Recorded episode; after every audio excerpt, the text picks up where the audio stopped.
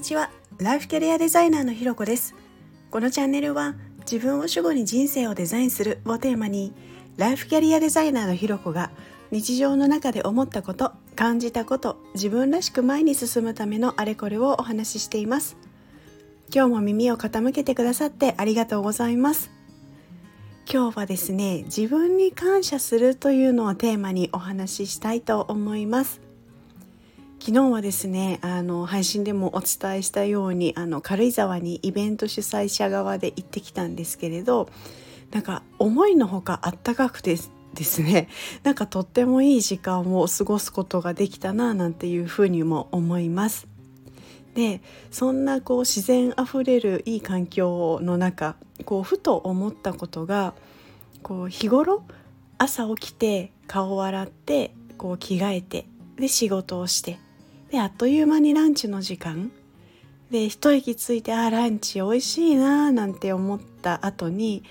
さあまた気合い入れて午後の仕事しようみたいな。でもちょっとこう過ぎるとあちょっと眠いななんて思いながらもなんかこれは片付けちゃうやっちゃうみたいな気合を入れ直してやる。でその後家に帰ってご飯を食べてお風呂に入って寝てまた朝起きるのそういうなんか日常の連続でそれで今があるんだよななんていうふうに思うとなんかめちゃめちゃ頑張ってる自分みたいなことを思ったんですよね。だからこうそんなこう毎日365日何年間も何十年間も休まず頑張ってくれる自分にこう感謝を忘れないようにしたいななんていうふうに思ったんですよね。で多分これだけのことをもうこれだけというもっともっといろんなことをやってたりすると思うんですけど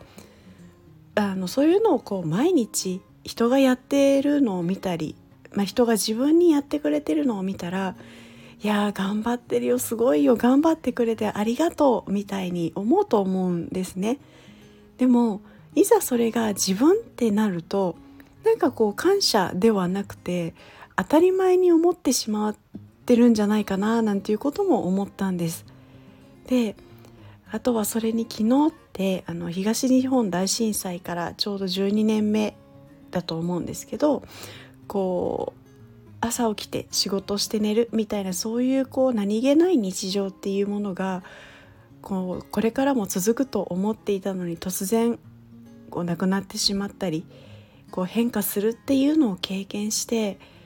生きて日常を過ごしているっていうことも決して当たり前じゃないっていう思うところもありました。ね、こう長く生きていくとこう死んでしまいたくなるような出来事も起きたりしましたけどこうなんか今生きてることでその時の出来事はこう糧にすることができて前に進めてるななんていうふうに思うとやっぱり生きてることそのもの生きようとした時の自分に感謝だなっていうことも感じました。こう生きてることっていうのも日常も全然当たり前じゃないと思うとこう楽しい時は楽しんでしんどい時は乗り越えて今まで来た自分にはこうちゃんとありがとうって言ってあげたいななんていうふうに思っています。だから自分にちゃんとありがとうっていうことで自分の存在意義を自分自身でしっかり認識できるっていうのもすごくこう大事なところなんじゃないかななんていうふうに感じました。というところで今日はですね自分に感謝するというのをテーマにお話ししました。今日も聞いてくださってありがとうございます。それではまた次回お会いしましょう。